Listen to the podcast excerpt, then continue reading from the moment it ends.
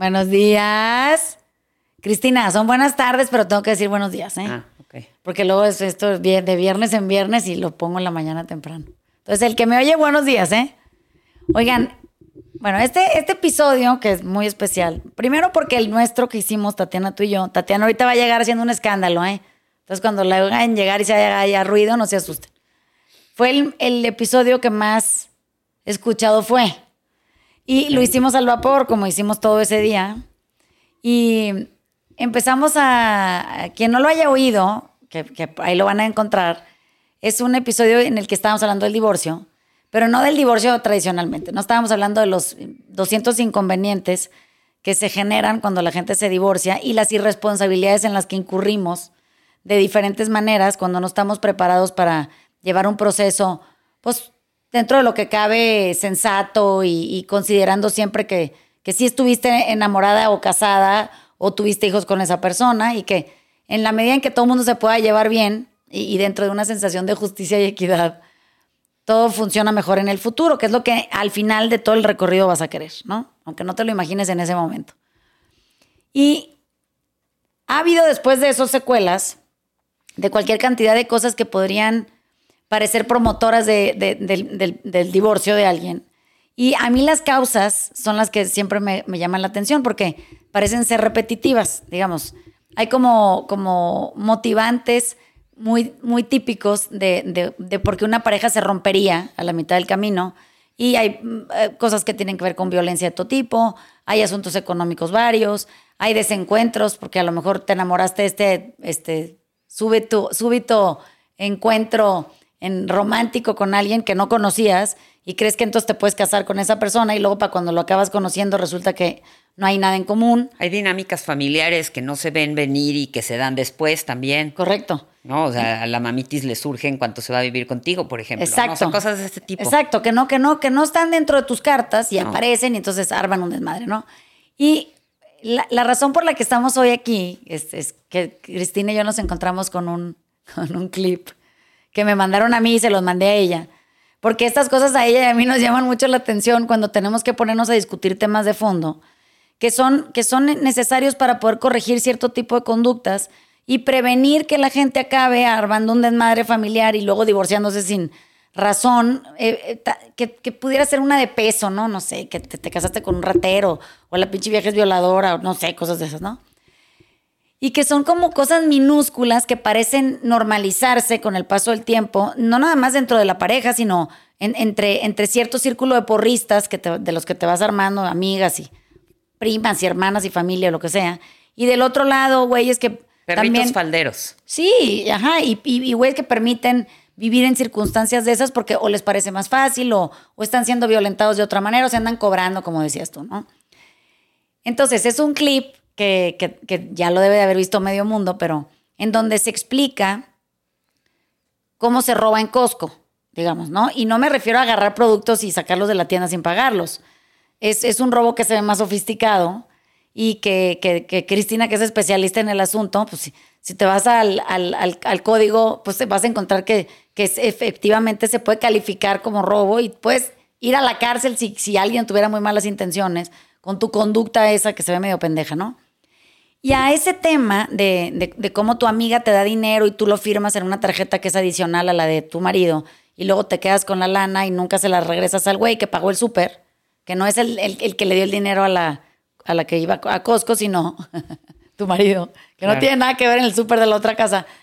Cómo eso se ata a cosas que tienen que ver con la maternidad, que no entendemos cómo, con el trabajo, este, aparentemente que vas a dejar de tener por dedicarte al hogar, o con esta sensación de no estar siendo tú remunerada por la persona ah, de- que, que- comparte contigo los hijos, ¿no? O sea, como que alguien te tiene que pagar. Y, nunca se menciona dentro del proyecto ese que cómo, cómo- cómo se ve en el proyecto ese trabajar, que Cristina y yo siempre somos estas guerreras este, promotoras de que la gente tiene que trabajar, que es normal, que es disfrutable, que es lo máximo, que, que- que si lo pruebas te encantaría, ya no quisieras dejar de hacerlo, porque aparte provee una bola de beneficios para ti, como la persona que gasta su energía en, en- en generar lo que sea, ¿no? Entonces, Cristina nos va a hacer un recorrido porque tenemos media hora hablando. Ya me cagué de la risa de, de- de las cosas. y, bueno, ¿cómo lo ves? Que es maravilloso. Pero ¿cómo eres capaz de expresar cosas que, que- que- que son tan complejas de manera tan sencilla y que te va llevando como por un recorrido mental de por qué, por ejemplo, eh, nosotros tendríamos que darnos cuenta qué significa un evento que parece aislado, como robar en Costco, de, de manera más profunda en una relación, pero no tiene que ser nada más de pareja, ¿no? Esto se da en todos los niveles, hijos y sus papás, Sí. Sí, empleadores. imagínate, si eres capaz de robarle a tu pareja, que supuestamente es de tu equipo, pues imagínate lo que no serás capaz de hacer con las cuotas escolares que le cobras a las, a las mamis. O, o sea, pues eso quiere decir que, que no tienes un límite en cuanto a tomar lo ajeno. Es correcto. O sea, el problema es la, la toma de lo ajeno. Sí. Lo ajeno puede ser de tu esposo o lo ajeno puede ser de un tercero, pero es igual de grave. Sí, totalmente. O sea, no, no, no es más grave o menos grave si lo tomas de tu esposo o lo tomas de otra persona. Oye, dime una cosa. Ahorita que estamos platicando, me decía Cristina, mira, es como cuando tú, tú puedes reconocer que tú estás incurriendo en una, en una actividad ilícita porque, porque puedas cacharte haciendo esta tracalada de Costco que, que, que ahorita Cristina nos dirá, pero si quieren poner un negocio de eso deberían de formalizarlo. Pero, ¿cómo es eso eh, similar a que te peguen y que te maquilles el golpe y sigas en la casa en donde te, te hacen estos moretes y tú te, te sigues maquillando, haciéndote una chaqueta mental que dice que tú vas a aguantar perennemente ahí?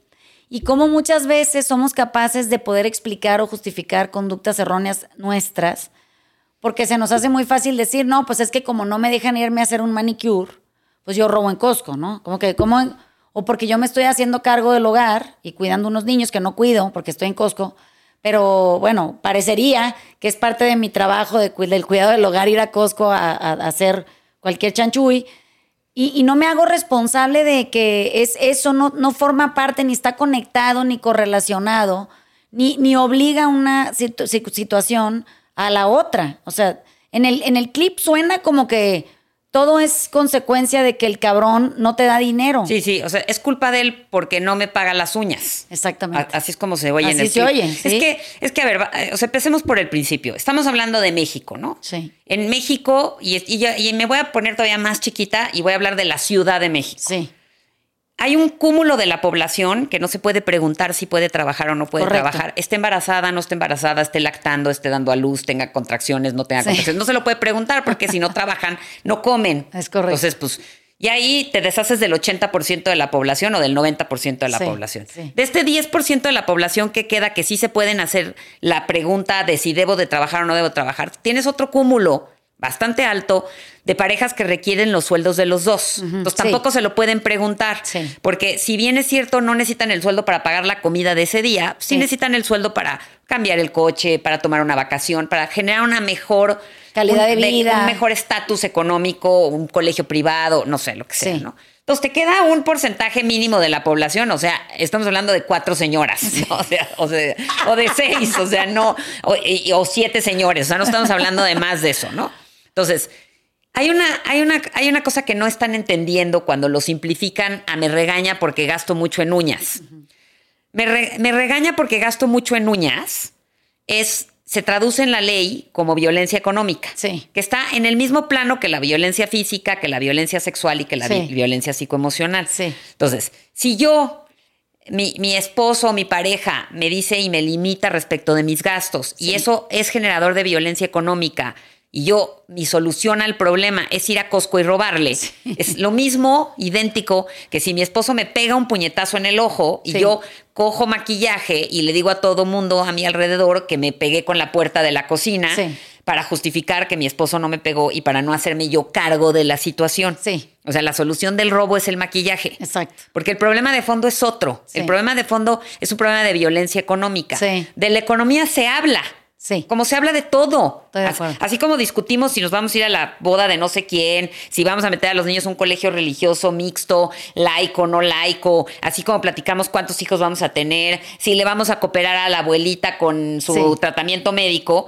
Pues de la misma manera tenemos que hablar de la economía de la familia, tenemos Sí. que saber cuánto dinero hay, cuánto dinero se gasta, quién lo va a proveer, cómo Sí. lo va a proveer, qué va a hacer la otra parte, porque somos un equipo. Sí. O en la pareja se pretende ser un equipo, Sí. donde unos aportan unas cosas y otros aportan otras cosas. Correcto. Entonces, estas, estas personas que dicen, es que yo lo que aporto es que voy a tener hijos y entonces me voy a dedicar a mi casa, se están engañando, porque uno, yo en los tiempos actuales conozco muy pocas mujeres realmente dedicadas a su casa. Sí, conozco muchas mujeres que no trabajan, eso sí conozco muchas, pero dedicadas a su casa, que se levantan en la mañana, van al súper, compran el Sí. súper, hacen la comida, recogen a los niños, los llevan al taekwondo y a la clase de kumon y de quién sé qué tanta madre y luego hacen la tarea y luego no sé qué. Son muy pocas, porque en realidad todos tenemos ayuda Sí. y es una maravilla en México esa, esa posibilidad de ayuda. Sí. Entonces, tú puedes tener ayuda y tú con esa ayuda puedes hacer dos cosas. O te puedes ir a trabajar, que es por ejemplo lo que hice yo, Sí. o te puedes ir a Costco, porque la dinámica de, de robar en Costco, y no robarle a la compañía Costco, sino robarle Sí. a, tu a tu marido en Costco, es una dinámica que te toma cinco horas, Sí. porque tienes que hablar con una amiga, ver su lista de súper, Convencerla checar- que te dé la lana, ¿no? convencerla que explicarle por qué es justificativo lo que estás haciendo, luego manejar al Costco, que es una tortura, meterte al Costco, buscar tu súper, buscar el súper de tu amiga, marcarle, oye, es que hay de los verdes, pero no de los rojos, ¿cuáles te compro? No, pues los rojos. O sea, hacerle el súper a tu amiga, porque pues, no, digo, yo no sé, no voy mucho a Costco, pero no es fácil, está No. grande, no caminas, haces ejercicio, tienes que ir en tenis. de tamaño. Unos carritos que empujas y no puedes, ¿sí? y luego tienes que pagar y luego tienes que ir a hacer tu cash out, o sea, Sí. tienes que firmar la tarjeta de tu con tu esposo y luego tienes que ir por el efectivo de tu amiga y llevarle, me imagino, el súper a su casa, no sé cómo funcione la dinámica, pero yo me, eso te toma cuatro o cinco horas. Yo en Sí. cuatro o cinco horas puedo dictar una demanda. Exactamente. Entonces, Sí. Todo está en, en qué quieres hacer en ese tiempo. Así ¿no? es. Porque tampoco estás dedicada a tu casa, no estás con tus hijos jugando en un tapete con unos cubos. Estás en Costco haciendo un súper. exactamente. Entonces, si vas a meter ese nivel de energía, mi consejo sería, uno, o profesionalízalo, o sea, pon una compañía de cómo nos vamos a robar el dinero de las tarjetas adicionales de nuestros esposos, disfrázalo con otro nombre para que no te metan a la cárcel, educa a mujeres a hacerlo y hombres, este, genera un negocio, ayúdales, tú diles, mira, te veo en la puerta de Costco, prepara unas listas en Excel, ya nada más para hacer checklist, o sea, hazlo bien. Sí. Llévate una comisión por cada robo que se haga, arréglate con American Express, no sé, haz lo que tengas que hacer y profesionalízalo. O mejor, busca cuál es tu pasión Sí. en la vida, la que sea. Y mejor dedícate a tu pasión en la vida y no pongas como pretexto tu, tu marido y tus hijos para no hacerlo. Es correcto. Si vives, si cualquiera vive una situación de violencia que es muy desafortunada y, y- y- y es muy común en México, pues hay Sí. que poner un límite, no te Sí. maquilles el moretón. Sí, estoy de acuerdo. O sea, no te lances a Costco a, a resolver el problema de la violencia económica. Mejor enfréntalo. no lo vas a poder resolver. ¿Cuánto te gusta que te ganes en Costco? Eh, ¿Qué te gustan? ¿Cinco mil pesos por persona que, que, que- que sometas a, a tu plan de acción macabro? Y, y luego, ¿qué, qué haces con esos cinco mil pesos? O Bueno, sea, es que si te echas uno de esas rondas diarias, pues a lo mejor estás hablando de 25 mil pesos a la semana y a lo mejor estás hablando de 100 mil pesos al mes. O sea, no, no está mal el ingreso. Pero, pero ese mismo ingreso lo podrías hacer con una actividad lícita. Por eso te o sea, no sí. ilegal. Sí. Porque de preferencia, cuando te vas a dedicar a algo que sea legal, ¿no? De preferencia. Porque, porque si no, pues siempre estás en la rayita de entrar al bote y la verdad es que sí se pone más can- canijo. Sí, claro. Que, que tengas la suerte que no te ha tocado, pues qué suerte, pero eso no, o sea, yo prefiero decirles, dedíquense a algo lícito, ilegal, porque si te dedicas a algo ilegal, pues entonces ya dedícate un- a una cosa ilegal grande, ¿no? O sea, Sí. tras, trasiego de drogas, este, de tráfico de órganos, algo que te deje buena lana, porque Sí. si vas a robar por cinco mil pesos, Sí, es una mamada. es una mamada. O sea, es mejor robar por una lanita un poquito más sustanciosa porque el riesgo de la cárcel es el mismo. O sea, en la cárcel está lleno de gente que robó poquito, ¿eh? No es porque sea muchito, es más dura la pena. ¿no? Entonces, como decíamos ahorita, o sea, ahí, ahí el, el otro día estábamos Tatiana y yo platicando con Mariana, que nos ayuda con, con procesos legales de, mujeres, por ejemplo, que roban 300 pesos y tienen seis años en la cárcel, o sea, que ya paguen lo que deben y ya salgan, ¿no? Pero, pues por 300 pesos puedes pasar seis años en la cárcel. Ya no me quiero imaginar por 5 mil pesos, pues eso multiplícalo o divídelo entre 300 pesos y, y- y saca tu condena. Y ojalá te toque un marido buen pedo, porque hay una, una cosa que explicó Cristina hace rato, que tiene que ver con las tarjetas adicionales de tarjetas de crédito, que es una cosa que creo que vale la pena que expliques para que la que ande arriesgándose a hacer una tracalada de este tipo y no tenga un cabrón que pague la tarjeta, que sea muy buena persona, digamos, en que le caiga bien su vieja y quiera seguir con ese formato de relación, la pueden tambar para el resto de su vida y, y no se va a tentar el corazón en ver si sale o no la señora. Sí, es que lo que pasa es que la gente tiene la creencia de que si yo tengo la tarjeta adicional de alguien, no tiene que ser ni siquiera mi pareja formal, yo te puedo dar una tarjeta adicional a ti. Eso no quiere decir que yo te estoy autorizando a que tú utilices mi dinero, porque la tarjeta de crédito es crédito, o sea, Sí. yo, tú lo vas a utilizar, yo lo voy a tener que pagar con mi, con mis recursos. Sí, está tu nombre. Entonces, en el momento en el que yo te doy una tarjeta adicional de mi cuenta, ya sea de débito o de crédito, yo no te estoy autorizando, no firmo ningún documento en donde te autorizo a utilizarla indiscriminadamente. Claro. En teoría, tú tendrías que obtener autorización. Sí. Es como el equivalente a un poder o a un mandato. Correcto. O sea, no, no, no es libre uso. Entonces, si yo con la tarjeta de crédito adicional que tú lindamente me prestas porque te caigo a todo dar, yo voy y me compro una joya, Sí. tú me puedes demandar por robo Sí. y me puedes denunciar por robo porque yo no obtuve la autorización. Sí, no tiene ni un papel de mi parte tú, que dice que ajá, sí. tú sí estás de acuerdo en que yo me compré un anillo o me compré una, una joya. Entonces, ni siquiera es un robo bien estructurado, Exacto. ¿no? Porque ni- no tienen la autorización del marido para hacer firmar seis cuentas en Costco. Este, no, no lo tienen, o sea, tendrían que ver las prescripciones del delito, porque no, el hecho de que el mes siguiente no te la arme de pedo no quiere decir que te lo autorizó. Es correcto. Y por otro lado, pues es un, es un, es un beneficio económico muy chico Sí. para la- el esfuerzo que implica. O sea, Sí. cualquier mujer que tenga libre cinco horas para hacer esta dinámica en Costco, Puede trabajar. lo puede trabajar en otro lado, puede hacer algo inclusive más de provecho para su propia persona. O sea, prefiero que hagan ejercicio en esas cinco horas o que, Sí. o que tomen una clase de algo que les llame la atención, que se actualicen, que estudien un curso. Pero perder el tiempo en Costco por cinco mil pesos Sí, sí no. me parece como como ident o sea, me parece igual de reductivo a maquillarte el golpe Sí. y tratar de convencer a tu entorno que, le- que- te pegaste con una puerta en la cocina, Te tropezaste y que te tropezaste. O sea, mejor afronta el problema. Estoy viviendo una situación de violencia económica. Sí. La violencia económica se tipifica de esta forma. Sí. Este, y, y- y- y cómo voy a salir de aquí.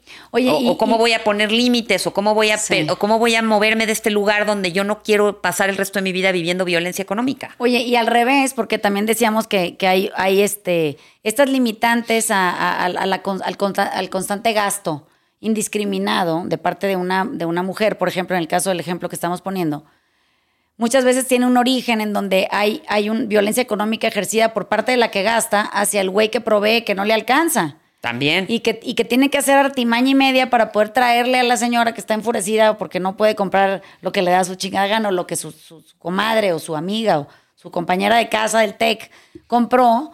Y, y entonces empiezan a crear este hoyo o este, este hueco que, que de, de deuda gigantesco que siempre recae sobre el que provee el dinero porque hay uno que provee y uno que se lo gasta. Sí.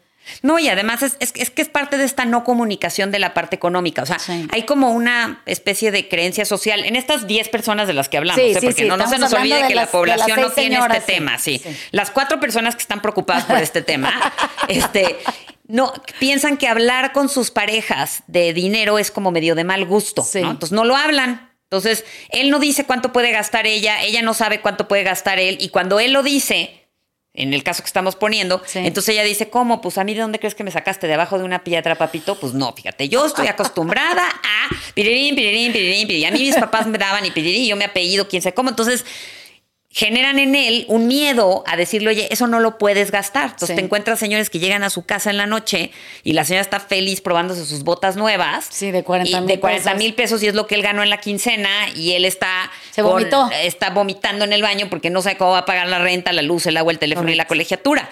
Pero todo, todo viene del mismo origen de no hablarlo y todo viene del mismo origen de la violencia económica. ¿no? Sí, totalmente. Entonces, ¿Por qué hay tanta violencia económica en México? Bueno, pues porque el dinero en, en algunas personas, no sé bien de qué dependa eso, se equipara al control. Sí. ¿no? Es como una especie de, yo, sí, yo soy sí. dueño de ti. Sí, porque sí, te doy- yo te doy, yo te pago, Ajá, yo yo, te- decido, yo decido cuántas veces te pintas las uñas, yo decido qué zapatos te puedes poner, yo decido qué ropa puedes usar. Sí. Yo te, yo, me perteneces, ¿no? Eres como mío porque yo te controlo. Sí, Entonces, el control económico se traduce en violencia. sí. Y, y- y hay personas que no ven que el camino para salir de esas dinámicas es trabajar y tener tu propio dinero, Es correcto.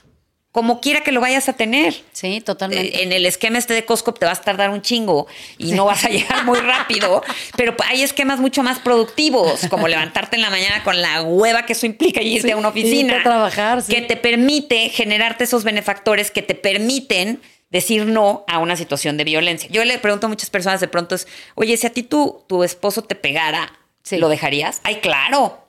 Ah, pero no lo dejas si no te deja pintarte las uñas. Sí. O sea, Sí. el golpe sí, porque pues ya es el moretón y cómo lo explicas, ¿no? O sea, ay, pues es que llegué con un moretón y me pegué en la puerta. Pero ¿por qué las, otros, las otras clasificaciones de violencia las tenemos como, como minimizadas y son, para, bueno, cuando menos para efectos de la ley, son exactamente igual de graves, son cuatro. Sí. O sea, física, emocional, sexual y económica. Sí. ¿Por qué la económica nos parece que no es tan grave? Porque creo que la línea, No sé. y y esto lo, lo he, lo he- lo he pensado mucho en los, en los talleres, tenemos estas dos, dos versiones, ¿no? De queja. Digamos, hay una, una versión masculina que suena completamente lógica y una femenina que también suena completamente lógica, pero hay como una, hay una rayita que es la zona limítrofe, en donde el, el que se acerca a la zona limítrofe no reconoce nunca dónde está su responsabilidad en el asunto y siempre hay, suena a que la otra persona tiene la, la- la batuta de, de por qué le está pasando lo que le está pasando. Entonces, te voy a poner un ejemplo.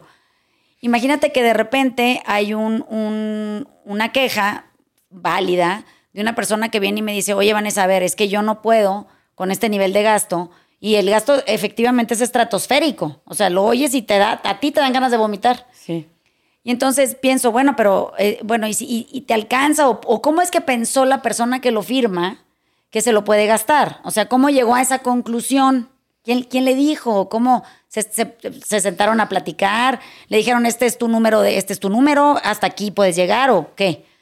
Y es una cosa que va montando poco a poco. O sea, digamos, es gradual, porque vamos a pensar, es, es una, un arreglo de flores para la sala, uno, dos, uno más para el comedor, un tres, porque el, el, hall, ¿no? De las, de las cuatro personas de las que estamos hablando, este, t- para, bueno, porque va a recibir a sus amigas para el café, en, el, en la biblioteca.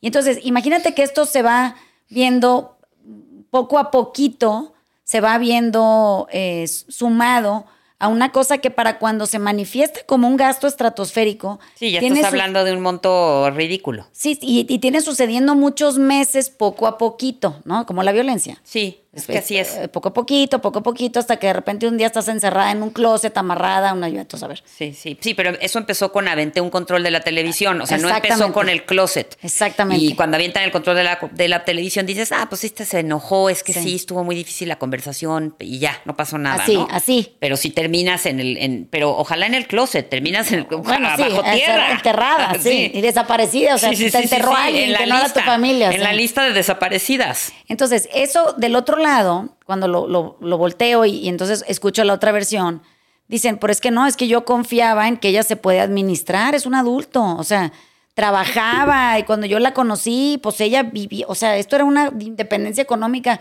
Jamás me imaginé nunca que, que, que esta, esta, este nivel de gasto iba a seguir montando y no iba a haber un momento en donde dijera, oye, perdón, pero este mes fue demasiado, el, este, el siguiente mes no, o aquí está, o esto, lo que sea, ¿no? Entonces, esa falta de comunicación, aun- sumado a, a esta fórmula de, violencia al alza que, va eh, de manera incremental y, que aparte el incremento es minúsculo, entonces no lo percibes de- del todo así. Sí, es como, Ah. yo, yo como lo describo, es como, esa violencia es como la humedad. Así es. O sea, ves una mancha en el techo y dices, ah, caray, ¿será humedad o nada más estará sucio? Sí. Y cuando le ya pones atención, ya está a punto de caerse el techo. No, ya, ya, ya la humedad está por dentro. ya, ¿no? ya, ya, ya, ya, ya tienes sí. que traer, ya tienes que tirar la casa y volverla a construir. Exactamente. Entonces, cuando de repente oigo este tipo de, de- de grabaciones, me alarmo porque parecería que la violencia es, es una cosa que, que se- solo se puede tipificar, porque el, el término violencia económica es como el, como el término resiliencia ya. O sea, lo usa quien sea, como sea, sin fundamento ni estudio, lo avientan como si, si esto fuera una cosa de todos los días y parece ser solo de, de los hombres hacia las mujeres. O sea, Sí, no, yo no. nunca he visto No, un, un- un hombre grabando un- un clip que hable de violencia económica de, de la mujer hacia él. O sea, no, le porque creería a nadie. Es que les da pena porque, como en teoría, en este pequeño grupito del que hablamos, el hombre es el, el proveedor. Sí. Pues hay pocos hombres que se atreverían simplemente a grabar un podcast y decir yo no tengo dinero. Sí. Porque todo el mundo diría, ¿cómo? Sí. Pero ¿y qué estás haciendo? ¿Y quién te mantiene? O sea, porque, porque para los hombres, y eso también es violencia, ¿eh? Sí. Y también es, o sea, porque hay hombres que no. Y si el señor trabajaba en un banco y ganaba muchísimo dinero y ahora quiere pintar. Sí. Y ahora puede. quiere escribir poesía, No pues se no, puede ir a no hacer puede. manicure, Cristina. No puede hacerse manicure porque lo que pasa es que él tiene que proveer. Entonces, para, en, términos generales, para los hombres, reconocer que no tienen la capacidad económica de hacer frente a lo que sus, sus yeguas, o sea, sus hembras quieren, se vuelve, se vuelve muy difícil, se vuelve muy difícil. O sea, les cuesta trabajo. Les dices, bueno, y si cancelas la tarjeta, no como. Pues, Sí, ¿Cómo digo? claro, ¿Cómo? claro. A marcas American Express y les digo, oiga, ese número de tarjeta me lo cancela. Sí. Así. No, no, no, no, pues estás loca. Sí, Qué raro no. consejo, ¿no? Bueno, pues entonces, entonces no te quejes o háblalo o explica cuál es el nivel, el nivel de gasto que se permite en la familia. Habla abiertamente de cuánto ganas. Pero ¿Por a ver, te da ¿no- pena? ¿no te ha pasado que cuando intentas hablar, o sea, bueno, y tú que, que eres la, la- la asesora ahí, ¿no? Del, del cuadro del desmadre, pero cuando has intentado hacerlos sentar para que hablen, que, que a mí me ha pasado aquí, a ver, siéntense para que discutan este tema dentro de una cierta contención, para que aquí no se agarren a chingadazos y no se avienten cosas, pero ¿cómo se vería esta conversación? Y a mí lo que me llama la atención es que siempre sale al final del camino un reclamo de, la, la persona o de la parte que normalmente es la femenina que se hace cargo de los niños, que dice, yo tengo tantos años cuidando a tus hijos del Señor y yo nunca he recibido a cambio absolutamente nada por todo ese trabajo que he hecho, ¿no? Entonces el reclamo del güey de regreso es Pero, dice, ¿qué- "Tú ¿quiénes, están, siempre has pero ¿quiénes están en estado-" tu consultorio? ¿La muchacha y el papá? Sí, no, no, no, sí. Porque la, muchacha sí le pagan mensualmente. Ah, no, ¿no? sí, pero no, no, no mames. Porque esa ella es la que se encarga. Exacto. Te entonces- estás confundiendo, estás sentando a las personas equivocadas, Vanessa. Tienes que, si a la muchacha no le pagan, sí tiene que reclamar. Y yo la patrocino para que vaya y demande sus derechos laborales. Pero ¿por qué le tendrían que pagar a la señora? la Bueno, contrataron ah, para ser imagínate, muchacha. y entonces el güey le dice... También se puede, ¿eh? Tú estás Si becada. Le dice, tú estás becada. O sea, yo no te puedo pagar porque estás becada. Ya te pagué por anticipado, hazte cuenta. Y e- ¿Cómo? esa- no te entiendo. imagínate. ¿Pero ¿Cómo que te pagué por anticipado? Ajá, Cuando como- nos casamos. Como la mantienen y entonces le pagan el manicure, y entonces le dan dinero para el gasto y entonces le pagan el... Y la mandan de vacaciones con sus amigas y le compran sus cositas y, y todo eso que pasa. Entonces, llega, trata de lograr que esas dos personas que están absolutamente obnubiladas por su error de percepción de la Sí, realidad. sobre todo porque no está la muchacha ahí, ¿eh? Ni la enfermera. Exacto, ni, el chofer. Ajá. Si el chofer falta, urge. Si no le pagan al chofer, sí está cabrón, ¿eh? Eso sí hay que ver que de- denúncialos. Si van a traer voy a al señor. Sí, te o sea, le van a traer al pobre chofer de arriba para abajo recogiendo a los niños del colegio, llevándolos a la clase de natación y no Nadie le van a paga. pagar. Pues, ¿Cómo va a mantener ese señor a su familia? Bueno, imagínate que la- la- esa es la dinámica de las seis gentes y el clip es un clip del privilegio. O sea, del clip del que estamos hablando es un clip del privilegio que tiene esta noción absolutamente ridícula de cómo opera una casa de gente privilegiada. O sea, ¿qué más dinero puedes exigir de qué cosa para pagar qué, qué esfuerzo que no, que, estás, que no estás haciendo?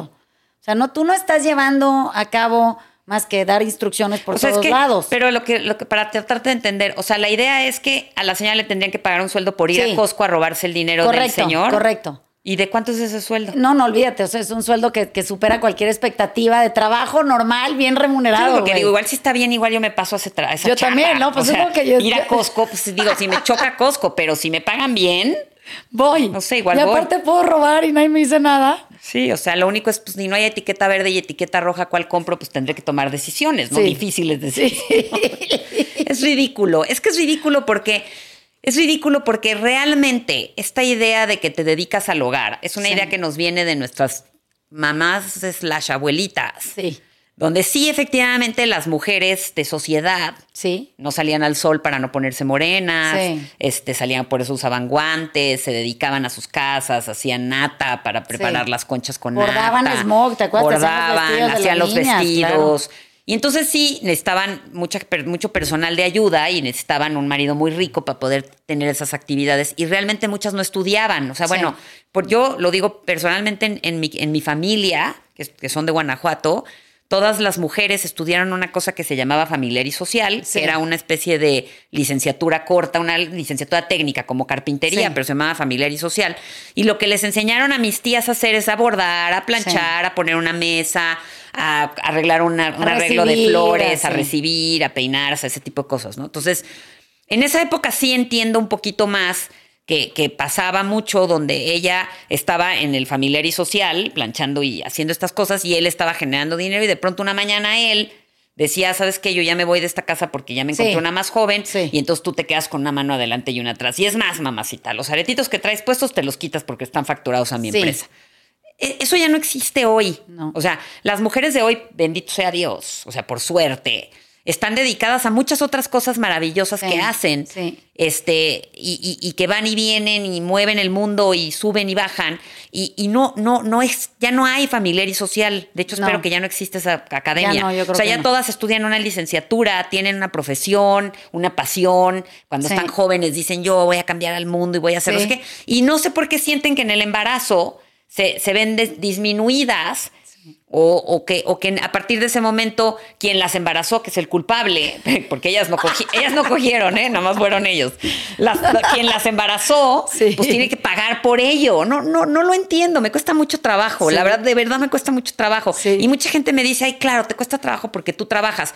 No, bueno, sí, y, y me pego unas chingas de perro bailarín, o sea, y sí, oye, que me da flojera, sí, sí me da flojera. Sí. Pero me da un gusto increíble no tener que discutir con nadie si me tengo que hacer las uñas o no. Exacto. Ese es mi punto. Y no, y no hago nada ilícito. Sí. Digo, dentro de lo normal, ¿no? Sí. Pero otra cosa, pero. O sea, a lo que voy es. Eh, ¿En qué momento pensamos que nosotras no somos responsables de nosotras mismas? Pues en el caso de las eh, mujeres, eh, ¿no? Es todo el tiempo en lo que yo veo. y que los hombres no son responsables de ellos mismos y que no son responsables también de comunicar correctamente. Esto sí se puede gastar, Claro. esto no se puede gastar. Claro. ¿Por qué, por qué les da miedo decir eso? ¿Por qué eso los hace sentir incómodos, inquietos, Sí. este, o, o ser menos personas, o ser más tontos, Sí. o no entiendo eso. Entonces, ellos tienen que comunicar correctamente. Ellas tienen que ser receptivas a la comunicación correcta. Sí. Y, y- y la violencia, la- la los, los espacios libres de violencia Sí, sí. son de cero violencia. Sí, No, no hay que maquillarse el ojo. Ir a Costco y robar es maquillarse el ojo. sí. Es mejor enfrentar y decir, estoy en una situación de violencia económica. Sí. ¿Cómo salgo de aquí en una forma eficiente? Sí, totalmente. Y una forma eficiente, pues es haciéndote cargo tú de ti misma. Sí, está empezando No, no, por ahí. No, no viendo cómo ahora cometes un ilícito para los efectos de según tú salir adelante. No, y, y explicar que es porque tú estás, tú estás ilegalmente actuando ante una circunstancia que no te obliga a actuar de esa manera. No, En exacto. ningún horario dice que, que, si, que si no te puedes hacer manicure, la vida te empujó a violar un niño. No, O sea, claro. ¿cómo? Qué No, raro. No, no, sí. Y, y- y luego es un, es, un, es un engaño este tema de. Yo he tratado de buscar estudios serios y he tratado de, de ver si existen estudios serios de la diferencia entre un niño que crece con una mamá que se dedica al hogar Sí. y la diferencia de un niño que crece con una mamá que trabaja. Y, y así, o sea, como que si hubiera estudios documentados que dijeran, no, pues es que sí, realmente un niño que su mamá trabaja tiene síndromes de abandono y de no sé qué. La verdad, no, no lo hay. No hay. Entonces, esta idea de yo no trabajo para cuidar a mis hijos, Sí. cuando en realidad llevas una muchacha que está empujando la carriola, porque Sí. luego las ves así, que dices tú, ¿y por qué traes a alguien que te empuje la carriola? ¿Qué, Sí, tan, qué tan dura está? Compra Sí. una más suave. O sea, si no la, si no la puedes empujar, pues compra Pues una que, cosas que a sí bolsa, ruede, ¿no? Porque que sí ruede. Son de rueditas, a que empujes, ¿no? Entonces, bueno, sí, sí, o sea, si, si no porque realmente no se dedican al, al- al hogar, o sea, realmente no están trabajando, no están siendo productivas, no están siendo independientes, Es cierto. autosuficientes, inteligentes, pensantes, yendo y viniendo, sino están que es que dedicadas al hogar, cuando en realidad lo que están es rodeadas de un staff, que qué bien, qué suerte, qué, qué Sí, bien, que al staff sí. sí. se le paga, ya quedamos en eso, que es muy importante. Y luego ellas están haciendo cosas a gusto, que les parecen de- divertidas. Sí, sí, por placer. Por digamos. placer, que está bien. A mí también me encanta hacerme las uñas y está padre ir a la yoga y está padre. Pero hay un punto en el que te tienes que hacer cargo de ti misma. Totalmente. Y si tú no te haces cargo de ti misma, pues se va a hacer cargo a alguien. Y si alguien se va a hacer cargo, pues ojalá te toque a alguien que no sea violento. Sí, no, y porque, el alguien si siempre no- pone sus reglas. Siempre. Y también sea- tiene razón, pues es su dinero. Así es. ¿no? Y, y para ese alguien pueden pasar cosas que también se tipifican como violencia, en donde, por ejemplo, el alguien no tiene ningún problema en pagar ciertas cosas para su hermana, pero sí, Sí. tiene problemas en pagar para, eh, para su esposa. Sí, ¿no? O, sí. o porque pues al final el dinero es suyo y entonces le puede parecer caro lo que se compra a su esposa, pero no le parece caro lo que se compra La hermana. su mamá. O su mamá, claro, claro. O, o su hija. Sí, ¿no? totalmente. O sea, yo he visto señoras que no se pueden comprar una bolsa, pero la niña de 12 años trae una bolsa que vale cuatro veces la que trae la señora. Es ¿no? correcto. Entonces, todas esas, esas distorsiones económicas, o sea, todas esas, este, porque pues la verdad el dinero es el mismo, te debería Es de importar en un lado o en el otro, pero Sí. esas distorsiones económicas, si no se hablan, pues entonces se mantienen como violencia porque y, y porque pasa esta también dinámica de, de pego, sobo, pego, sobo, pego, sobo. O sea, te regaño porque te haces las uñas, pero luego sí te invito de viaje. Sí. Porque si, si hay un problema con, con el costo de las uñas, pues hablemoslo como pareja. Sí. ¿Alcanza a cuántos manicures al mes? Sí, exacto. Uno. Ah, ok, pues voy a escoger en qué día del mes me lo hago. Pero ¿qué pasa si tu, tu, tu nivel de, de conciencia no, no- y, y de aceptación al esfuerzo para generar el dinero no da? Y entonces a ti se te hace que uno para lo que alcanzas es demasiado poco. Y, y entonces tu, tu manera de resolver eso no es trabajar para tú pagarte los siguientes tres que te faltan, según tú, sino meterte en problemas que, que- que acaban demeritando el matrimonio o la relación que tengas, porque si lo piensas al final, esa cuenta la tiene que pagar alguien. Claro. Que alguien claramente ya no fuiste tú. Entonces, como que no, no me queda muy claro, ah, y con, el tiempo lo, lo he pensado mucho, ¿eh? no me queda muy claro hacia dónde diriges tú eh, cuando eres la, la- la señora que roba en Costco o la que roba en donde sea. Ese dinero que tú te estás robando, ¿para qué fin lo necesitas? Porque si te fijas, tu dinero es nuestro dinero, pero mi dinero es mi dinero. Ah, sí, esa es la regla básica. Y de entonces- las- esas 10 personas. ¿Verdad? Y entonces como que de repente entiendo que haya alguien que dice, oye, no, pero es que si tú tienes dinero para, para ti y te lo gastas solo en las cosas que convienen a tus intereses, pero el mío, si te lo gastas en tus cosas, entonces, ¿cu- cuá- ¿cuándo el dinero es de todos? O sea, de- Es que, es que yo creo que esa, cre- esa idea o esa creencia también viene como de una estructura muy machista. Sí. Entonces, cuando viene de una. Porque, porque esa es una idea que tienen en México, ¿eh? O sea, Sí, si hablas sí. con un canadiense, no dice por qué el dinero de uno es de uno y del otro es de los dos. Eso no lo entienden. Se los explicas y te ven con cara de cómo. ¿Qué? ¿Qué? No te entiendo. A ver, me lo ¿Cuál vuelves a explicar de cómo. Así. Entonces, esa es una, es una cosa que sucede mucho en México y yo creo que sucede mucho por una estructura machista que inclusive viene desde la ley, ¿eh? Porque cuando yo estudié derecho hace muchísimos Sí. años, inclusive el código decía, por ejemplo, el código civil decía que la colegiatura de los menores las pagaban los hombres. Sí. Entonces, era una estructura social en donde el hombre tenía que hacer esa, eh, frente a esas obligaciones. Entonces, claro, Asumiendo cuando la porque mujer a la sí señora tenía, no, no tenía, no le iba a alcanzar porque no trabajaba. Asumiendo que no tenía o que si tenía lo suyo era suyo, Sí. ¿no? Porque porque también hay mujeres que llegan a un matrimonio con Hereda- dinero, heredadas, sí. ajá, o, o con patrimonio Sí. de su trabajo, de lo que sea. Entonces, era más bien una idea como ahí sí la idea era lo tuyo es para la cooperación de la familia Sí. y lo mío es para mí. Sí. Entonces, pero eso ya no está así. O sea, la, la, la igualdad, la, la igualdad por la que se ha luchado durante tantos años en México. Ya llegó. Ya llegó, pero es una carretera de dos vías, es de ida y de vuelta. Así Sí. como tú tienes derecho a que nadie te grite mamacita en la calle y que te paguen Sí. igual por un trabajo que hagas al igual que un hombre, etcétera. También tienes la obligación de cubrir gastos a favor de tus hijos, Correcto. por ejemplo.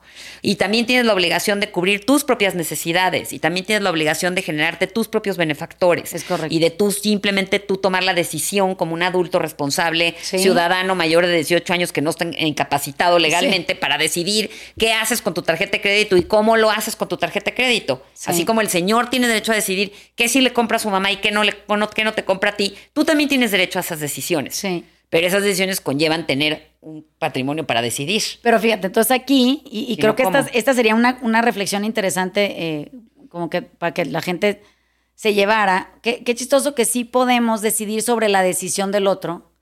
Hazte cuenta, yo pienso que si yo soy eh, tu esposa y, y tú eres mi marido y tú decides que Tatiana es tu mamá y, y a ella sí le quieres pagar algo, yo te digo, no, no le puedes pagar a tu mamá una chingada. ¿No? Pero Ajá. eso sí pasa, ¿eh? Muy Todo común. el tiempo.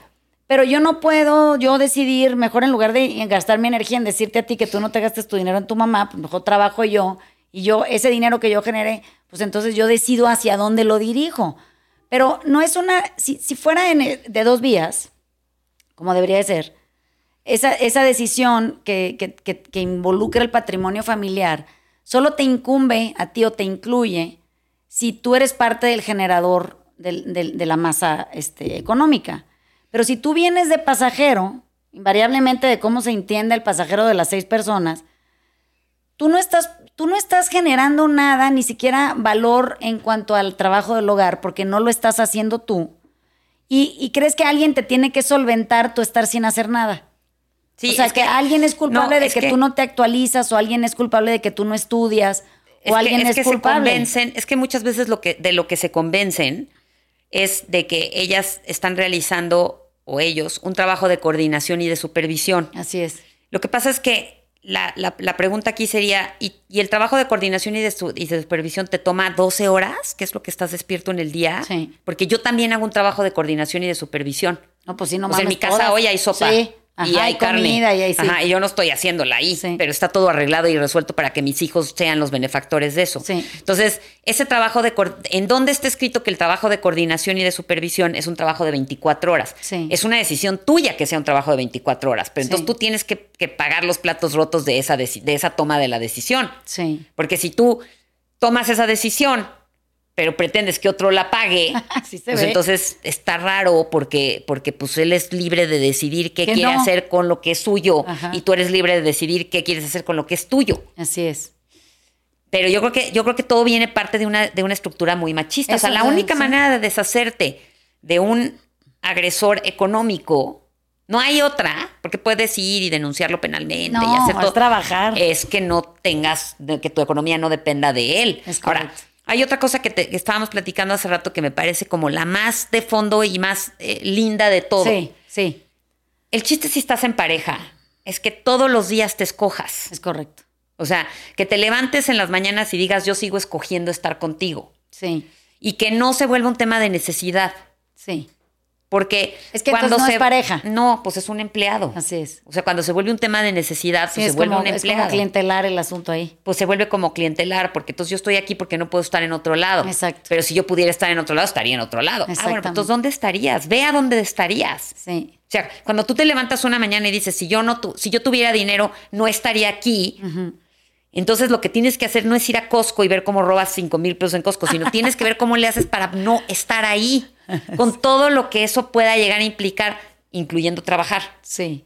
Porque el chiste si estás en pareja es que todos los días escojas esa pareja, ¿no? Pues es que si no, no, mira, la palabra pareja implica que uno va parejo. O sea, es a la par, eso quiere decir, ¿no? Pues sí, de entrada. Y, y- y la palabra pareja hoy, por lo menos en, en la sociedad a la que nos estamos refiriendo, pues, se ve totalmente disparejo. ¿no? Totalmente. Eso más bien es una dispareja, no es una pareja. Pues es, es, es que estás en un lugar porque no te queda de otra. Y te cuesta trabajo moverte de ese lugar porque te da miedo moverte de ese lugar. Porque Sí. implica un esfuerzo que no, probablemente no puedes o no estás dispuesta a hacer. O crees que no puedes O porque crees, nunca lo has intentado, crees, ¿no? sí, también. También, también, porque también te puede sorprender. Porque, Sí. porque muchas veces suceden, y, y en estos mismos grupito de, de- de personas de las que estamos hablando, pues también sucede que el señor tiene un accidente y queda parapléjico y la Así señora se tiene que lanzar a trabajar porque no hay de otra, porque Así pasan es. a la masa global. Sí. Por una situación extraordinaria pasan a la masa de todos los demás. Sí, Y entonces ya no se lo cuestionan, lo hacen. exacto. Sí, no es una cosa de que si quiero ir o no quiero ir o Ajá. quiero. pues, sí, Sí, o sea, la que ya se lo está cuestionando ya está en una situación de privilegio. Ya, Ya, exactamente. ya, ella está en una situación de privilegio. Sí, creo que eso, es- eso es muy importante. Eso, eso, o sea, no lo, no lo ven de esa forma. Y entonces yo siempre pienso, y, si, y si con tu pareja tienes una buena relación de dinero donde la pudiste hablar y lo pudiste platicar, y es un pacto Sí. el que tú te quedes a cuidar o a supervisar a los niños o lo que sea, aprovecha esa plataforma para hacer cosas para ti. No, y hay tanto que uno puede hacer por uno mismo. O sea, sobra. Entonces, te haría falta tiempo. en más. vez de tomar café de las 10 de la mañana a las 4 de la tarde, o sea, haz, haz otra co- lee. Sí, haz otra cosa. Algo que, te nutra, que te, te interese, que te, que, que te vuelva, que te genere da clases, da, Sí. o sea, haz, haz algo que te, que te llene, que, que cuando tú llegues en la noche con tu pareja le puedas decir, oye, hice esto y vi esto y Sí, para estuvo piques". padrísimo, Y estuvo y padrísimo y no se te acabe el tema de conversación en, en a cuánto están los jitomates en el súper. No, que hizo la fulanita que no sé qué, no estás tú Sí, de o- acuerdo, o, que la está vecina, educando a sus hijos. Sí, ¿no? o que la vecina ya tiene una camioneta nueva y por qué la tiene y que si está el marido vendiendo facturas y entonces ya se empiezan a hacer todas unas historias extrañísimas cuando ellas se están robando en Costco. Siempre digo al que pide, al que vende facturas. Son las pro- Son igual de ilegales. las proyecciones. No, o sea, critican al otro porque ese es un vendedor de facturas. Pues tú estás robando en Costco, ¿no? Por O sea, algo te está llamando tanto la atención, ¿no? Sí, sí, el ¿Cuál delito, le puedes pues- ir a pedir trabajo? Es, es como, como, como muy absurdo. Es muy absurdo. Y luego, ¿cuál es el mensaje de las de estas mamás Sí. a sus hijas mujeres? Sí. Consíguete un cabrón para que te mantenga. Exactamente. Y aguántate lo que te tengas que aguantar, porque si no, ¿cómo le haces? Fíjate, he oído muchas veces, y, y creo que con esto podemos cerrar esta, esta es una historieta chistosísima. Ya, ya prácticamente todo el mundo le echa la culpa a, a nuestro estado de irresponsabilidad a las películas de Disney. Como si eso hubiera, o sea, hubiera solo una manera de ver esas películas, ¿no? Yo, yo, que era la niña extraña, yo veía esas películas y me preguntaba muchas cosas. A mí no me llamaba la atención que un príncipe fuera a rescatar a nadie, no, no creía que ni fuera posible. Se me hacía increíble como que todos los peligros... Una mujer viviera con siete hombres. Sí, haz cuenta, los peligros inminentes de las, de las cosas que estaban ahí sucediendo, ¿no? O sea, que la Aurora, ¿te acuerdas que está como en una cama de cristal dormida? Y, Sí. y a mí me agobiaba mucho que no se bañaba y, y se- que debe de haber estado toda hecha pipí durante años porque quién la cambió y, Sí, claro. y luego no le lavaran los dientes y entonces se le, se le han de haber podrido No, todos. y, y además yo creo que la habrían tenido que entubar, ¿no? Por eso te digo, o sea, yo, yo veía la película y decía, o sea, esto es, esto es, es muy dramático, ¿no? Qué, qué, qué- qué inutilidad, ¿por qué no se para y va y hace cosas, ¿no? Y, y- y la idea de que el príncipe y el beso y eso, ni romántico me parecía, me parecía que el pobre güey tenía que soportar besar a una mujer hedionda. Sí, que no se ha lavado los Sí, dientes. en o sea, no se le iba a acercar, no mames, levantas la capucha y te suicidas. Entonces, como que e- es, ese tipo de, de influencias no las tenemos todas. No es cierto que todas estamos empapadas por esta idea romántica de un príncipe. Pero lo que sí me, me preocupa, y, y creo que es algo que tenemos que observar, es cómo somos capaces de justificar actuar mal, y cuando digo mal, ilegalmente, porque, ah, porque no nos pudimos hacer cargo de la decisión que nos tocaba tomar y escogimos diferente en lugar de robar en Costco. No sé si me explico. Pues sí, claro. O sea, escogí otra cosa. Pude haber escogido lo que yo quisiera. Pero eh, esa idea de que te estás obligada, porque así se siente, ¿no? Que estás obligada a robar porque no te quedó de otra. Me parece que eso solo sucede cuando hay naranjas putrefactas en una java que van a tirar a la basura y tú te estás muriendo de hambre y, y tienes que alimentar a cuatro cabrones que tienen dos, tres y siete.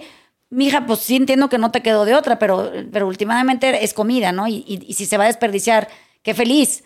Bueno, y eso, Fuera está, eso- y eso está reconocido en la ley. Se llama robo de famélico. Sí, o sea, De como hecho, que ¿eh? si o sea, eso sí es una excluyente para exacto. robar, no la de Costco. Exacto, eso es lo que te digo. O sea, hay, hay, hay maneras en donde eso tiene una explicación lógica y dices, no tenías de otra. Entiendo el no tengo de otra ahí.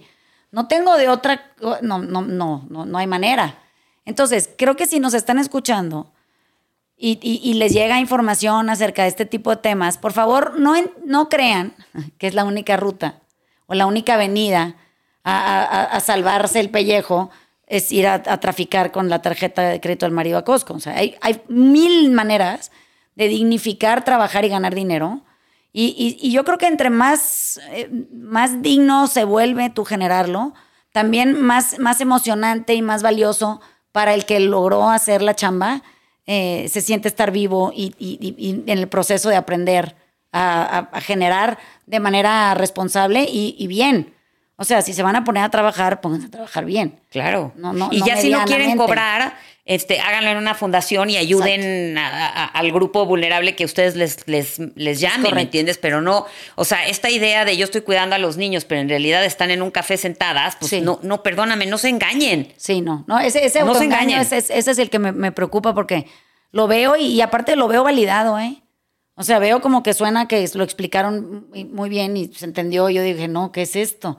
Esto, esto es lo que nos tiene a ti y a mí con este exced- excedente de trabajo. Sí, claro. Y por el cual no nos podemos ir de vacaciones porque estas hordas de gentes en problemadas siguen llegando sin entender qué les pasó.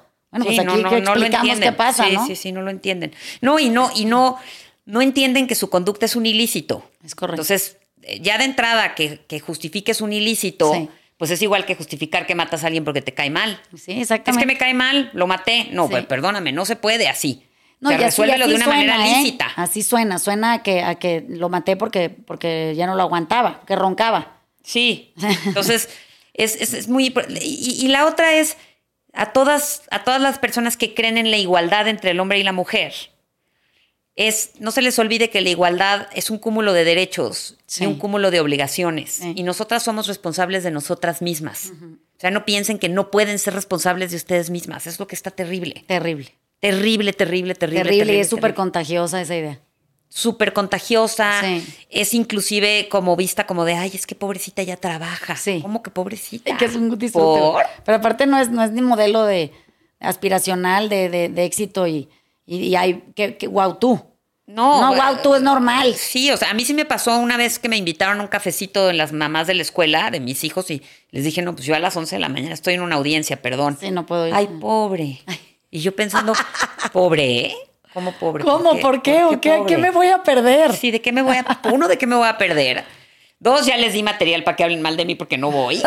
Este, tres, yo no le tengo que pedir permiso a nadie para hacerme las uñas. Exactamente. Este, yo me estoy haciendo cargo de mí misma y yo no nada más hablo de igualdad, sino la, sino la ejecuto, que eso es lo importante. No, y, y sabes qué? que ta- también muy trágico que si tienes un privilegio de, de- de haber podido estudiar, porque tuviste esa oportunidad, y, y pudiste ejercer tu profesión por lo menos un año, y, y te- y te dedicaron todo el tiempo del mundo para pagarte toda la, la- la escolarización, pues como que, no sé, es, es- un desperdicio, es la, la peor inversión que tu papá pudo haber hecho. Sí, mejor te hubiera regalado la lana para que no robaras en Costco. Es-